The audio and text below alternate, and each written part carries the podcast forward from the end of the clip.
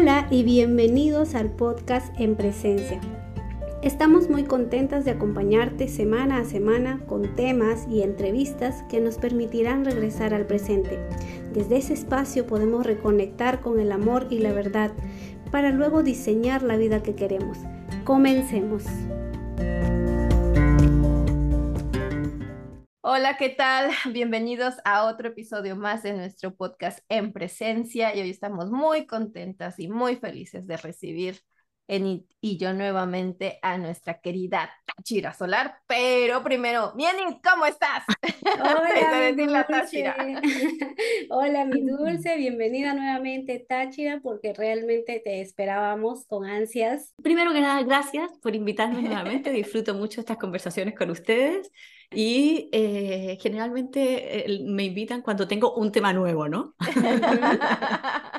La vez anterior habíamos hablado sobre el estrés, que está muy relacionado con lo que vamos a hablar hoy día, porque eh, el estrés se manifiesta en, en, la corporalidad. Vamos a hablar del el cuerpo como elemento de sanación. Vamos a decir puras obviedades, pero todas estas obviedades, porque estábamos hablando antes con Enid, que decía, yo no sé mucho del tema, sabemos, entonces son esas obviedades que olvidamos muchas veces y que eh, vamos a tratar de relevar acá para que nos demos cuenta de que tenemos, si no el 100%, el 99% de las herramientas para estar en equilibrio, en homeostasis, en bienestar, en como les guste llamarlo, con nosotros mismos, con nuestro propio cuerpo. Así que ah, vamos a entrarle a ese tema. Tú estabas diciendo algo sobre eso, Denise, antes de que empezáramos. Sí, sí, es, yo justo comentaba, sé que los, los dolores físicos que tenemos en el cuerpo eh, debe ser por algo, pero lo que normalmente hacemos es que utilizamos calmantes, o sea, no me interesa qué, qué hay más allá de eso, simplemente lo que quiero es calmar el dolor y listo, no, no le damos mayor importancia, ¿no?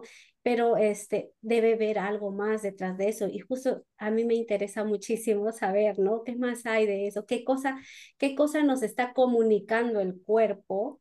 y no, no estamos escuchando, simplemente los, es como si estuviéramos poniéndole este, eh, como un taponcito ahí a, a, nuestros oídos para no escuchar lo que, lo que está trayendo, ¿no?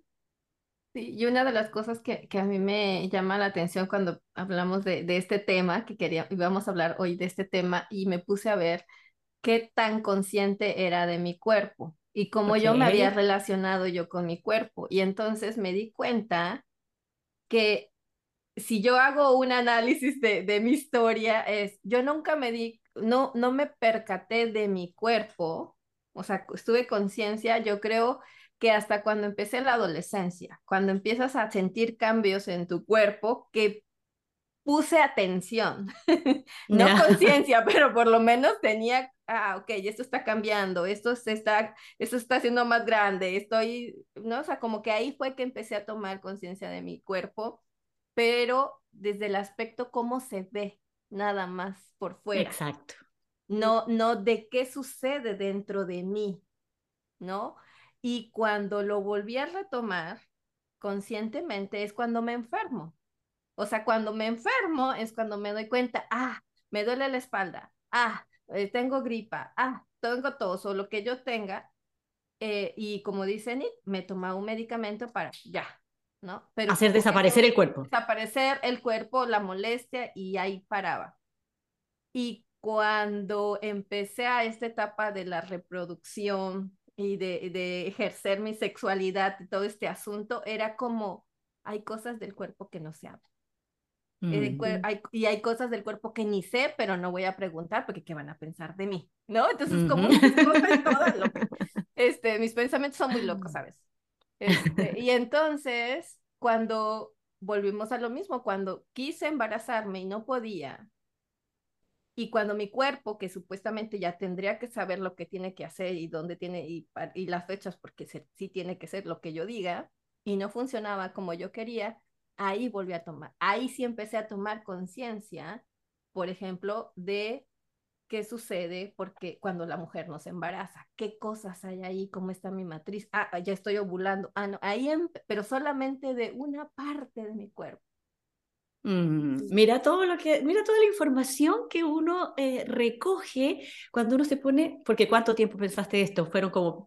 Eh... No, o sea, fueron etapas, o sea, te, te digo, desde los 12 años que vas, 11 años. No, pero me refiero ahora, ahora que te pusiste a pensar en esto. No, eso, eso fue desde que hace una semana que acordamos que íbamos a hablar, tres días.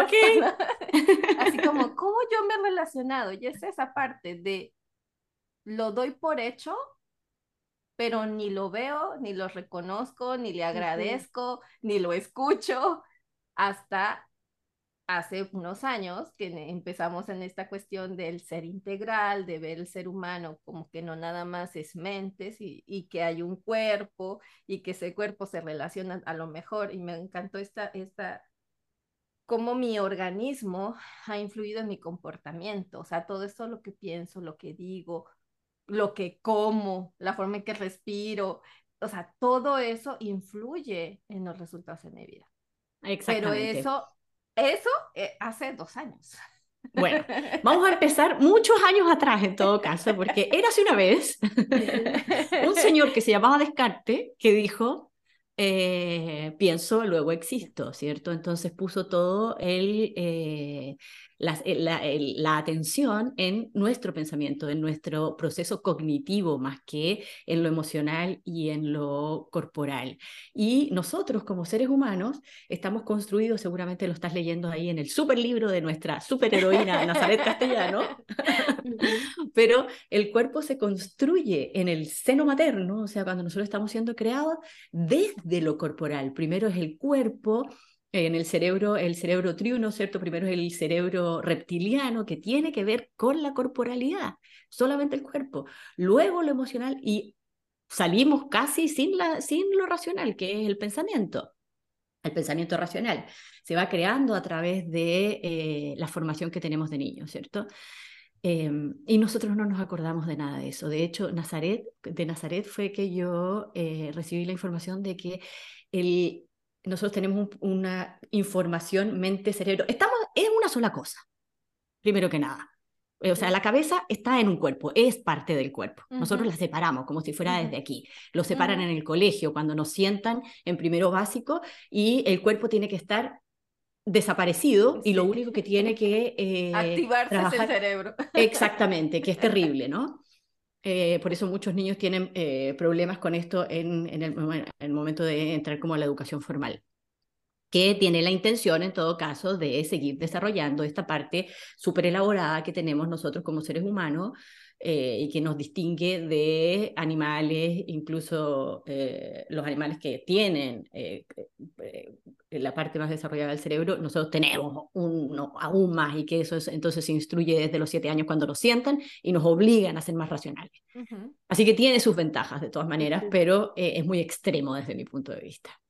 Y lo que iba a decir que eh, esta comunicación cuerpo, cuerpo, eh, entendiendo que la cabeza y la mente y el, el cerebro es, es cuerpo también, pero la comunicación entre esta parte del cuerpo y esta parte del cuerpo que se produce constante y, e, e indefinidamente siempre está produciéndose, 80% es de abajo hacia, arriba, y 20% es de arriba hacia abajo. Entonces, hay 80% de nosotros que en algún momento racionalmente dejamos de ver y que aparece en ciertas circunstancias, cuando tenemos dolor, cuando no responde como nosotros queremos, cuando el útero no hace su trabajo y no procrea hijos, cuando nos rompemos algo, pero en general lo tratamos como algo que tiene que estar siempre, lo damos por hecho. ¿Cierto? Em, A mí me gustó, perdón, me gustó, ahí esta, esta parte que ella dice eh, que la mente y el cuerpo son inseparables. Inseparables. Pero son distinguibles. O sea, cada, o sea, se, se, sostiene uno al otro, se acompañan, digo yo, se van acompañando. Y se nos olvida eso, ¿no? Como que, como que no, o sea, nos enfocamos nada más como que en la parte. En lo intelectual. Mental, exacto. Sí, exactamente. En la parte mental. Y lo mental no existe sin lo corporal. O sea, la percepción de nosotros mismos, de quién soy yo eh, como eh, concepto, tiene que ver con partes del cerebro que interpretan el cuerpo, la interocepción y la propiocepción, que son esos otros dos sentidos que nosotros tenemos y que no nos enseñan porque son, bueno, son más o menos nuevitos, como que los inventaron, ¿no? Han existido siempre, pero le pusieron palabras ahora. Eh, el cerebro está constantemente interpretando nuestras sensaciones corporales para ver quién soy yo y cómo eh, me relaciono con lo que está sucediendo allá afuera, quién soy en comparación con otros, quién soy eh, en comparación con las situaciones. Y entonces nosotros podemos actuar y tomar decisiones dependiendo de cómo está nuestra corporalidad. Si a nosotros nos duele el estómago o tenemos una enfermedad y estamos en silencio, las mujeres muchas veces nos sucede esto cuando tenemos la menstruación. Eh, es algo silencioso, o sea, de hecho eso lo silenciamos, es secreto, es tabú, no lo decimos, la, la, la sangre que nosotros eh, naturalmente sale de nuestro cuerpo, en, en, otro, en la televisión la ponen azulita, o sea, es una... es roja. No había, pensado en eso, y yo, ¿cómo? Sí es cierto, o sea, no ponen el, el hecho como tal. No, exactamente. Entonces es la, no validación de los procesos naturales. Y eso sucede eh, constantemente. Sucede todo el tiempo en nosotros. Miles de cambios químicos, eh, fisiológicos, se estabiliza, no se estabiliza, y para eso tenemos el cerebro. Tenemos el cerebro principalmente para mantener el equilibrio de esta otra parte de nuestro cuerpo. Y esta otra parte, entonces, racionalmente nosotros podemos cambiar algunas de las situaciones corporales, la mayoría, pero eh, también podemos cambiarlo de abajo hacia arriba. O sea, nosotros podemos cambiar nuestra corporalidad y, pensar de otra manera. Nosotros podemos cambiar nuestra corporalidad y relacionarnos de otra manera. Eh, y esa es una información que nosotros no tenemos como, como eh, recurrentemente. Eh, y también que podemos nosotros manifestar mejores cosas dependiendo de cómo yo voy moviendo mi cuerpo, mis manos. Eh, y eh, tú decías al principio, estábamos hablando antes de empezar el podcast con Dulce, de cómo nos autodenominábamos a nosotros mismas.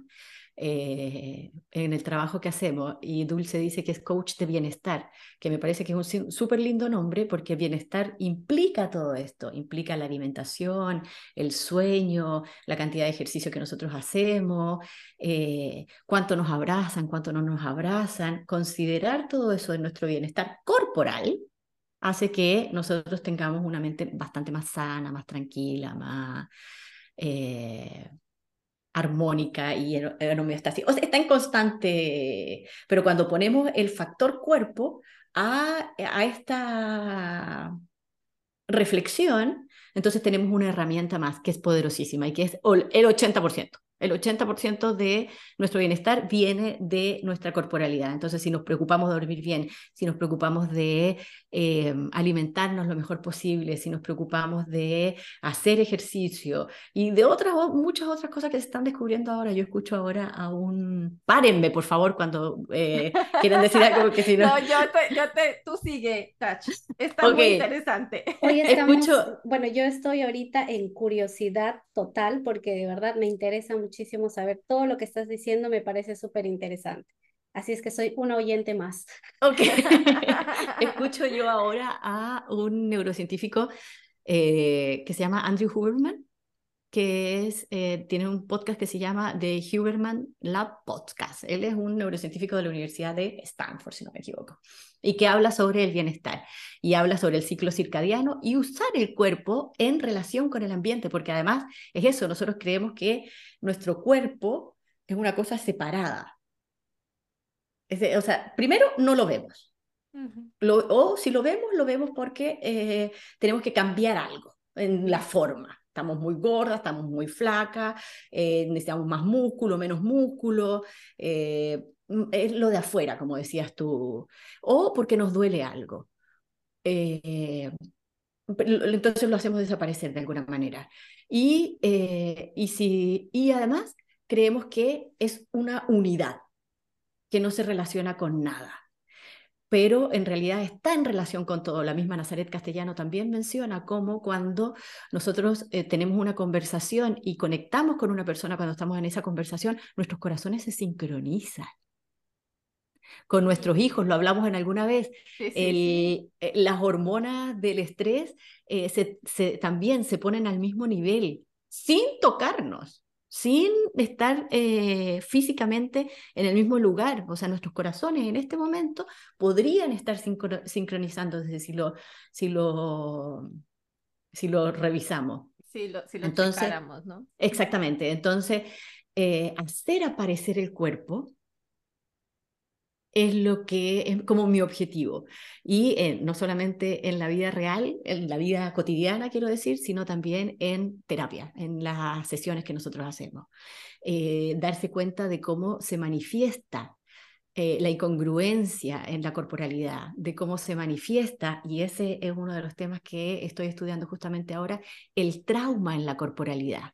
Y ahí nos podemos meter en algo súper entretenido. digan ustedes algo, por favor. no, ahorita estaba, te digo que estaba leyendo este nuevo libro de Nazaret que me tiene, o sea, la escuché en una conferencia eh, por YouTube, porque ahí está todo en YouTube, Nazaret Castellanos, búsquenla, está muy, muy interesante. Eh, y hablaba, por ejemplo, que nuestra memoria, nuestra atención, nuestro estado de ánimo y nuestras emociones dependen de nuestra postura corporal y gestos faciales la microbiota de los todos nos arreglamos. días y todos y estábamos encorvadas y enseguida nos ponemos bien. La, eh, depende de la microbiota de nuestros intestinos y de nuestro estómago, que los latidos y también depende de los latidos cardíacos y la manera como respiramos. O sea, todo eso que está ahí y que no, no, hablo por mí, pero no pongo atención hasta que ¿no? Me duele algo y entonces es cuando voy a, y, me reviso, volteo a verme, pero todo eso, este, el, el, toda esa información, el cerebro la, la, la, la obtiene, pero es, esta, es esa sincronía, es esta forma de comunicación que hay. Entonces decía que el intestino, por ejemplo, rapidito les digo, moldea el crecimiento neuronal sin los cuales no podría brotar el aprendizaje. Entonces, la pregunta que yo me hice, ¿qué, ¿de qué me estoy alimentando? ¿Qué tipo de alimentos yo estoy ingiriendo? Sí, la otra decía que los pulmones, eh, la importancia de los pulmones, que la influencia de la respiración, eh, la influencia que la respiración tiene sobre la actividad neuronal nos ayuda a poner atención a nuestra memoria y a expresar nuestras emociones. Nos puede ayudar a, cuando hacemos una respiración consciente, y guiada, esto ayuda a la plasticidad neuronal y, ayuda a, esculpir nuestro cerebro. O sea, va también de abajo hacia arriba, ayuda a que nuestro cerebro esté eh, atento, ¿no? Y la otra que decía es que el corazón, eh, cada latido de nuestro, cada latido cardíaco em, ayuda a la percepción subjetiva de esto que decíamos de quién soy yo, Sí, exactamente. Tiene unos experimentos que ella cuenta cada vez que eh, habla sobre el corazón que son increíbles. El, el, cerebro responde a los latidos del corazón. De hecho, hay experimentos que dan cuenta de cómo nosotros percibimos solo cuando el cerebro eh, pone atención al corazón. Hay unos experimentos que se hacían con policías en Estados Unidos, en donde se medía el primer experimento que se hizo, que fue como wow, fue en Francia, si no me equivoco, con unas imágenes que hacían ver a las personas que estaban siendo parte del experimento y, eh, y que le tomaban eh, los latidos del corazón. La persona solo veía la imagen cuando el corazón eh, daba el latido y el cerebro respondía a eso. Cuando no, nos perdemos la información que hay. Entonces, pero eh, lo que nosotros percibimos allá afuera, de lo que estamos viendo, también depende del corazón. Entonces ella decía, hay que tener cuidado con eso de cuando uno dice, eh, haz lo que tu corazón te demande, porque lo que tu corazón tiene, porque los experimentos de... Sí, sí, porque era, era de doble filo, porque em, cuando, el, cuando nosotros percibimos algo y... Eh, y, tiene que ver y, y, se ha relacionado con el latido del corazón, eh, tiene que ver con la percepción que uno tiene sobre lo que está viendo. Había unos experimentos con unos policías en Estados Unidos que eh, les ponían unas imágenes rápidas para ver qué es lo que tenían en la mano algunas de las personas. Y eh, las personas cuando percibían la imagen y percibían que tenía algo en la mano, eh, la mayoría de las personas de raza negra, lo que percibía el policía era que tenían una pistola. Y lo que percibían de eh, las personas que eran de raza blanca era que tenían otra cosa, un plátano, una fruta. Entonces, eh, cuando escuchamos a nuestro corazón, lo que estamos escuchando es nuestro sesgo también, que es lo que nosotros pensamos sobre lo que está allá afuera. Entonces, exculpa de alguna manera a los policías que dicen que vieron a esa persona negra. Generalmente lo que se dice es que no están mintiendo, ellos realmente vieron eso, aunque no tenga una pistola en la mano, entonces estaban defendiendo ante eso, pero tiene que ver con la formación de que lo que ellos piensan sobre esas personas, lo, que ellos han aprendido sobre esas personas. Entonces, lo importante aquí de... Eh, limpiar pensamientos, de eh, cuestionar creencias, de para cambiar esas percepciones y ser lo más ecuánime posible, ¿cierto? Y ahí es cuando eh, empieza esta parte, ¿no? De que no, yo veo lo que, lo que soy, no, no realmente lo que es. Yo veo el mundo como soy, no como realmente es. Exacto. Entonces, Exactamente. Si yo estoy viendo o si yo tengo esas creencias de que X persona eh, es peligrosa o es violenta, entonces, cuando yo la vea, como esa es mi creencia, eso es, voy a reaccionar de esa forma. Pero no porque esa persona lo sea, sino porque es en mi percepción de eso que estoy yo viendo. Sí, ahora no estamos condenados a eso. Exacto, podemos. No estamos condenados a eso. Nosotros tenemos, sí, nosotros tenemos la posibilidad de eh, escuchar nuestro cuerpo, justamente, que es lo que decía Enida al principio. Nosotros silenciamos nuestro cuerpo. No solamente nosotros, la sociedad entera. O sea, la sociedad entera lo que quiere es que tú seas ese cuerpo eh, efectivo y, yendo a trabajar todos los lunes en la mañana y eh, trabajando las horas que, que, sean y ojalá no te enferme y ojalá eh, seas siempre fuerte. Entonces, Aquí mi crítica a, los, a, la psiquiatría actual, que lo que hace es que cada vez que se manifiesta algo en nuestro cuerpo, pa, silenciado también. No, estoy bien, súper normal. Aquí eh, vivo en el mundo de, aquí se dice Bilsy Pap, que es como el mundo de, no sé cómo se dirá en otros lugares, pero es como el mundo de eh, cariñositos o de el mundo de las ilusiones, ¿cierto? Y, y no escuchar realmente lo que sucede el cuerpo. Y eso obviamente cronifica esas manifestaciones corporales, cronifica eh, y, van surgiendo enfermedades. Entonces uno dice, oh, ¿cómo apareció este cáncer en mi vida? Bueno, como dice la cábala, ningún, ningún árbol nace de un día para otro. Siempre hay una semilla y se va formando hasta que aparece realmente el árbol o el cáncer o lo que sea que suceda. Sí, eh, pero nada más aquí para, para, para ir resumiendo. Entonces, una de las cosas es que, sí, tenemos, ya nos que sí, tenemos que tener eh, esta, bueno, tenemos que, lo que hemos aprendido ahora es eh, tomar conciencia de que somos una, que, que, somos cuerpo y cuerpo y el resto de, de los organismos. Son uno, ¿no? Somos un, somos un cuerpo con cerebro y con muchas más cosas que se comunican, los, esos órganos comunican, dan información, se, se sincronizan y cuando tomamos conciencia de nuestro cuerpo, eh, podemos utilizarlo como un elemento de sanación. O sea, si tomamos en cuenta que hay algo que está saliendo, se está mostrando, hay tenemos, podemos ver esa posibilidad de que qué, me, qué información me está dando y cómo puedo yo utilizarlo, cómo puedo yo retomar esta información para sanar lo que, lo que esté sucediendo a mi alrededor o cómo me relacione de una forma más funcional. Continuaremos hablando de este tema en el siguiente episodio.